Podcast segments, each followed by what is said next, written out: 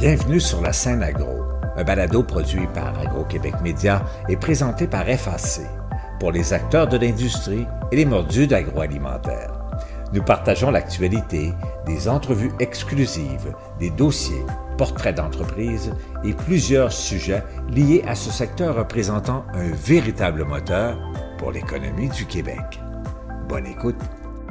Ici Lionel Levac le Québec devient la première province canadienne à rétribuer les agriculteurs pour les améliorations agro-environnementales effectuées sur leurs fermes.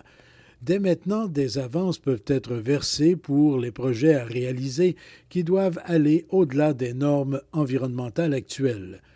La mesure est fort bien reçue par les agriculteurs et différents groupes professionnels comme les agronomes.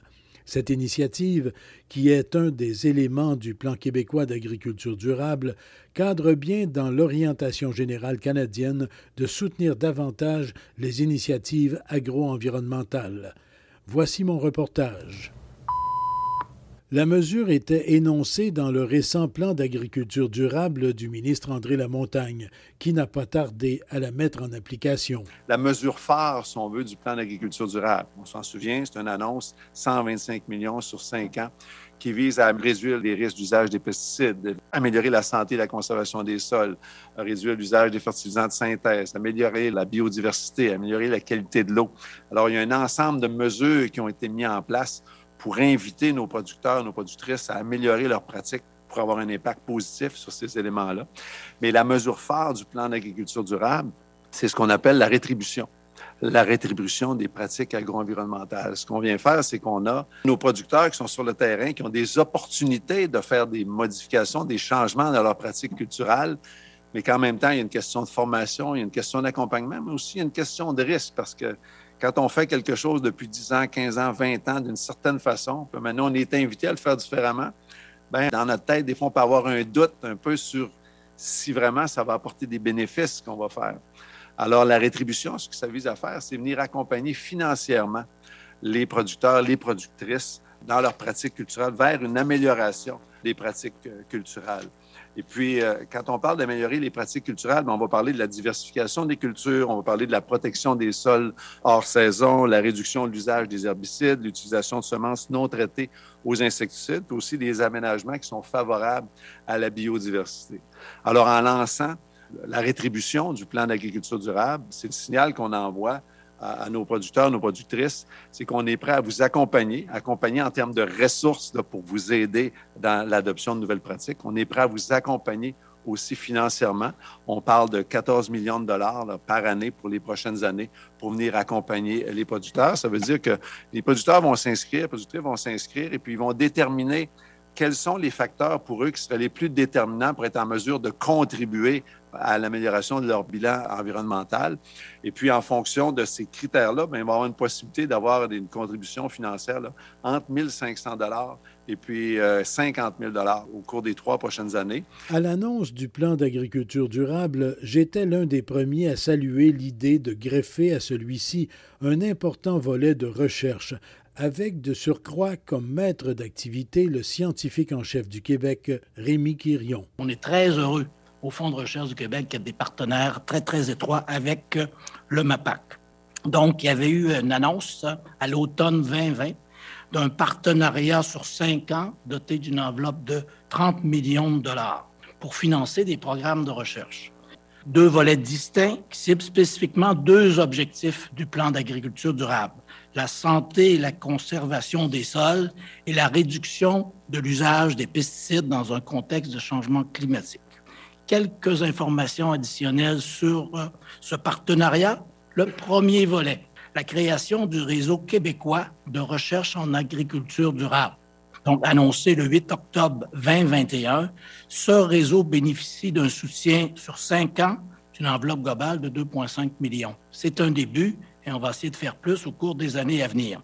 Les titulaires du réseau, les, chercheurs impliqués, le docteur Brodeur de l'Université de Montréal, Caron de l'Université Laval, Rousseau de l'INRS, l'Institut national de la recherche scientifique, et Thomasin de l'Université McGill. Donc, c'est les quatre têtes de pont, mais c'est finalement plus de 200 chercheurs, chercheuses sur tout le réseau québécois, que ce soit dans les universités, les collèges ou les CCTT, qui travaillent en collaboration et c'est ancré dans les différentes réalités régionales. Donc, très important, les axes de recherche, santé et conservation des sols, réduction de l'usage des pesticides, l'utilisation de plus en plus importante d'outils numériques, l'agriculture de précision, les données massives et, très important, les aspects socio-économiques et le lien avec euh, les consommateurs. Le second appel à proposition, 26 millions de dollars. Ici, on veut vraiment avoir plusieurs projets de recherche en lien avec le plan d'agriculture durable. Premier appel lancé en novembre 21. Et ici, Vraiment, on vise les producteurs, les conseillers, les réseaux de transfert, bien sûr en collaboration étroite avec les équipes de recherche partout sur le territoire québécois et la promotion aussi de partenariats publics-privés. En terminant, l'année 2022 vient d'être reconnue par l'ONU comme l'année de la recherche fondamentale en lien avec le développement durable, changement climatique, etc. Les fonds de recherche du Québec sont membres et on va avoir beaucoup d'activités au Québec et au Canada en lien avec cette année-là et très certainement qu'on va faire appel aux structures qui sont financées présentement dans le cadre du plan d'agriculture durable MAPAC FRQ. Les agricultrices et agriculteurs sont de plus en plus convaincus de l'importance de toujours considérer davantage l'environnement comme un facteur majeur, un facteur primordial le président de l'Union des producteurs agricoles, Martin Caron. L'UPA accueille positivement la nouvelle initiative ministérielle de rétribution des pratiques agro-environnementales annoncée ce matin. Les agriculteurs ont toujours été des acteurs de changement en ce qui concerne l'agro-environnement. Les pratiques agricoles bénéfiques pour l'environnement et la société entraînent, toutefois, des coûts difficiles à transférer au marché. Les producteurs doivent donc assumer seuls l'évolution de leurs pratiques. Les initiatives annoncées aujourd'hui combleraient une partie des risques supplémentaires assumés par les entreprises agricoles du Québec. C'est donc une bonne nouvelle. Les agriculteurs réclament depuis plusieurs années des investissements publics supplémentaires en matière d'agro-environnement comparables à leurs principaux compétiteurs internationaux. Aux États-Unis, en 2020, l'aide directe aux initiatives agro-environnementales équivaut à environ à 1 des recettes monétaires provenant du marché, c'est-à-dire 3,8 milliards. Si on compare ça au niveau du Québec, on est rendu à tout près de 10 milliards au niveau des recettes monétaires. Donc, ça représente à peu près un 100 millions si on va être compétitif ou si on va être comparable. Plusieurs pays comme les États-Unis, euh, l'Écosse, la France, la Finlande, le Royaume-Uni et la Suisse utilisent ce genre de compensation financière pour récompenser l'adoption de pratiques agricoles plus durables. L'aide annoncée aujourd'hui n'est peut-être pas à 100 l'équivalent, mais c'est un bon pas dans la nouvelle direction. Le programme annoncé ce matin faisait d'ailleurs partie des demandes de l'UPA lors des élections provinciales en 2018 et fédérales en 2019 et 2021. Comme on le sait, les lois et les règlements ont leurs limites. En agro-environnement, l'expérience sur le terrain démontre des meilleurs résultats s'obtiennent quand les producteurs sont accompagnés adéquatement et quand ils peuvent s'impliquer à la recherche de solutions. Il y a des agriculteurs qui vont plus vite que d'autres. Paul Caplette est souvent montré en exemple pour ce qui peut être fait. Sa ferme en Montérégie est un modèle. C'est un programme qu'on aime parce qu'il va donner de la flexibilité. C'est un programme qui est volontaire pour chaque agriculteur. Chaque agriculteur est libre de choisir dans quel créneau il se sent le plus à l'aise pour commencer ses travaux d'innovation au niveau de sa ferme. Parce qu'en fait, les pratiques agricoles durables, c'est un système, c'est des actions. Fait que l'aide supplémentaire va nous permettre d'accélérer cette transition-là vers les nouvelles pratiques qui vont être rentables. Parce que c'est prouvé.